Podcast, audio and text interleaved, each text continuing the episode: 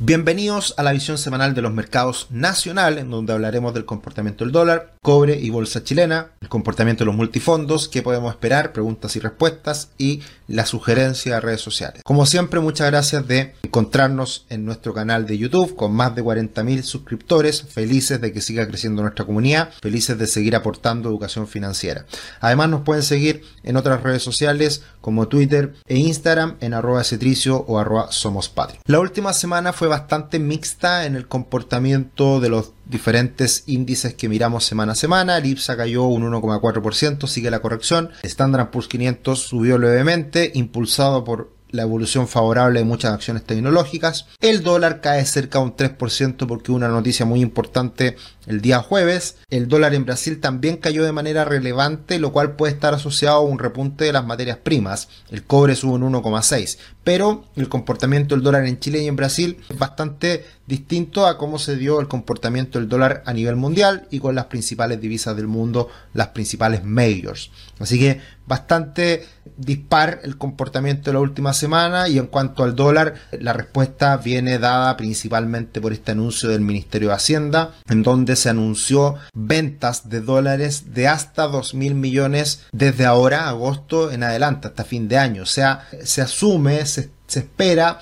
que puedan llegar a liquidarse hasta 9 mil millones de dólares. Y esto es muy importante porque nos da dos señales. Por un lado, está necesitando mucha plata el Estado chileno, el fisco, está liquidando mucha plata para hacer frente a muchos, a, muchos requerimientos de dinero, lo cual sin duda no es algo positivo. Es lo que hemos venido hablando en los últimos años, aumento de la deuda respecto al PIB, déficits, etcétera. Eso eh, en el largo plazo nunca es bueno. Eh, pero por otro lado, esta venta masiva de dólares viene a compensar en gran medida las compras que está haciendo el Banco Central. Entonces, por un lado, el Banco Central está eh, aumentando sus reservas, se está situando en una, en una condición más sólida, pero por otro lado el Estado de Chile está gastando más probablemente, liquidando más dólares, eh, teniendo más necesidades de dólares, aumentando el endeudamiento, lo cual sin duda es algo negativo en el mediano y largo plazo. Así que esto da para mucho, eh, hablaremos sin duda en el futuro eh, con datos agregados de lo que está haciendo el, Estado chileno y, cómo va quedando de, cara al futuro.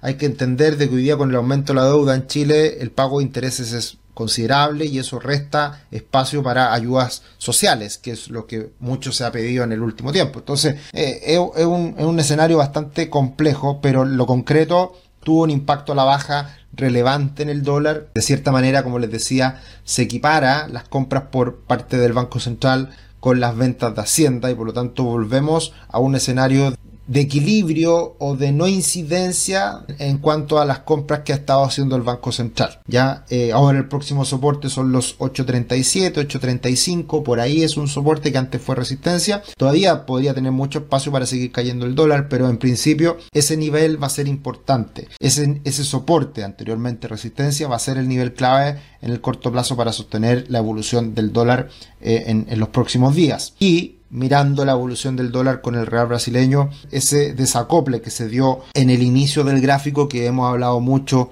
eh, con el anuncio del Banco Central de compra de divisas, se debería ir cerrando ese desacople con el correr de los días y, y, es un poco lo que ha ido pasando en lo más reciente.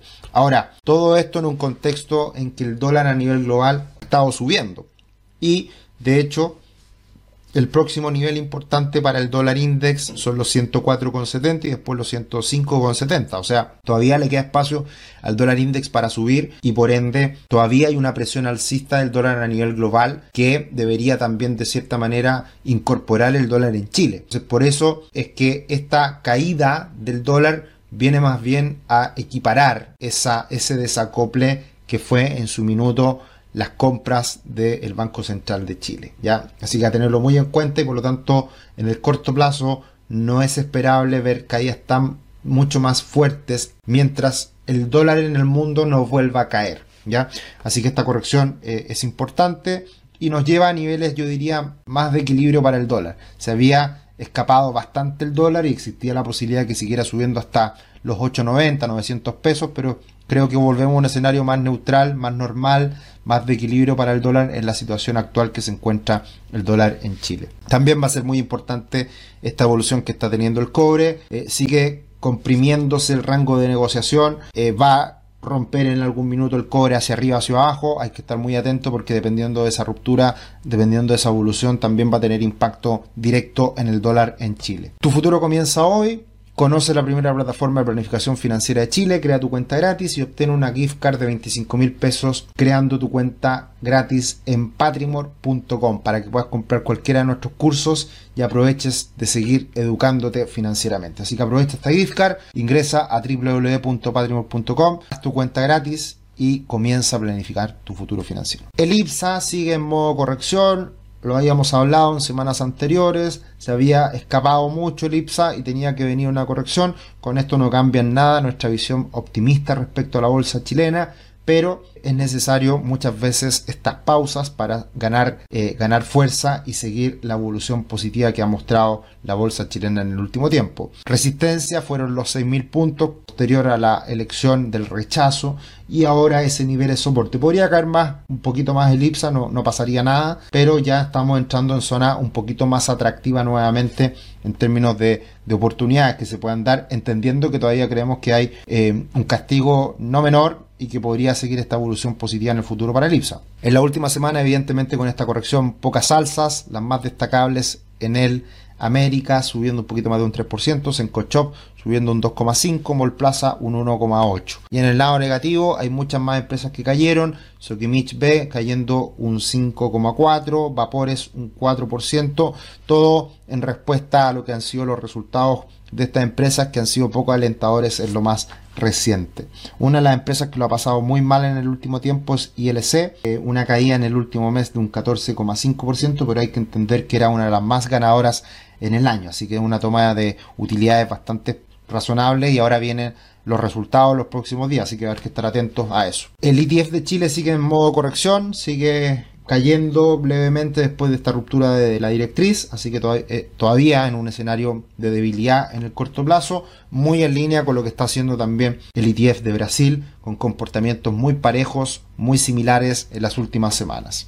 Y en cuanto a los multifondos, caídas en los fondos más conservadores, leves alzas en los fondos más riesgosos, pero evidentemente con la caída del dólar puede que tenga un impacto también en los próximos días en el multifondo A. Recordemos que gran parte de la recuperación del fondo A en el último tiempo se había dado por este gran repunte del dólar, así que si el dólar comienza a debilitarse, también debería tener algún impacto negativo por el efecto de fase que vemos siempre de un par de días en los multifondos. Los fondos más conservadores se han visto fuertemente afectados por el escenario de tasas a nivel internacional. Eso lo vemos muy en profundidad en la visión semanal internacional que estuvimos hablando harto ahí del bono del tesoro de 10 años en Estados Unidos y los bonos más largos, que son los que le terminan afectando al multifondo E que está posicionado en una duración más larga de en el tiempo. Así que a tener en cuenta, esa ha sido una gran, una de las grandes causas del impacto en las tasas y en los fondos más conservadores. ¿Qué podemos esperar para la semana siguiente? Muchas noticias, tasas de desempleo,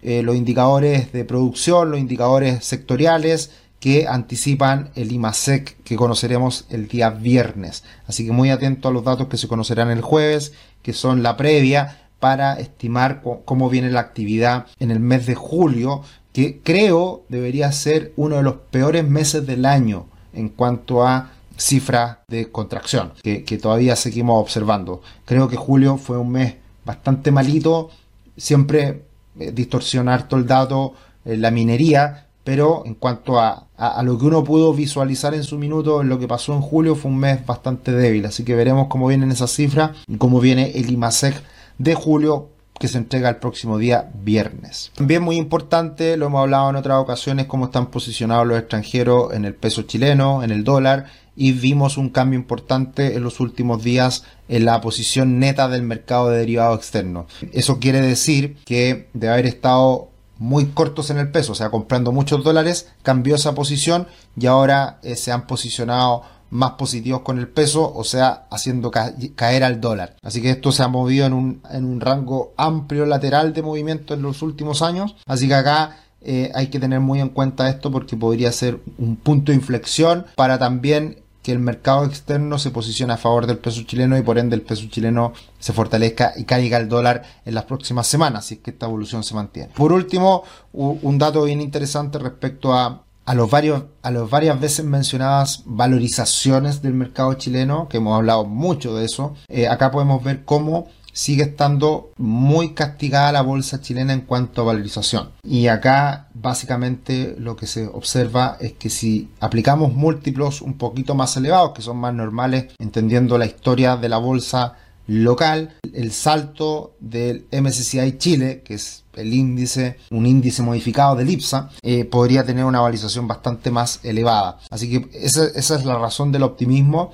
y creemos que todavía existe bastante potencial para la bolsa chilena. Hoy día sí tener mucho más en cuenta algunas acciones en particular, eh, que hay que mirar muy bien cuáles tienen esos buenos fundamentos y esa buena perspectiva de cara al futuro. En cuanto a preguntas, muchas gracias, muy bueno para promover educación financiera entre neófitos como yo. Esa es la idea, Klaus, seguir aportando educación financiera, compartan esta información, felices de que crezca más nuestra comunidad. Gracias Sergio, mucha incertidumbre con el dólar, veremos cómo se desenvuelve esta semana, por ahora considero que seguirá alcista. Esa era la idea hasta el día miércoles pasado, pero con este anuncio de Hacienda cambió todo repentinamente. Hola y dentro de la semana cómo van a estar los multifondos. Es difícil poder estimar. Eh, ahora lo que sí puedo decir es que con esta caída del dólar del día jueves y viernes probablemente el multifondo A ya venga con ese castigo en los próximos días de manera importante. Ya, pero eso siempre uno lo sabe un poquito con, un desfase y no da no, sirve para mucho, la verdad, porque se da con ese fase lo que ocurre con los multifondos.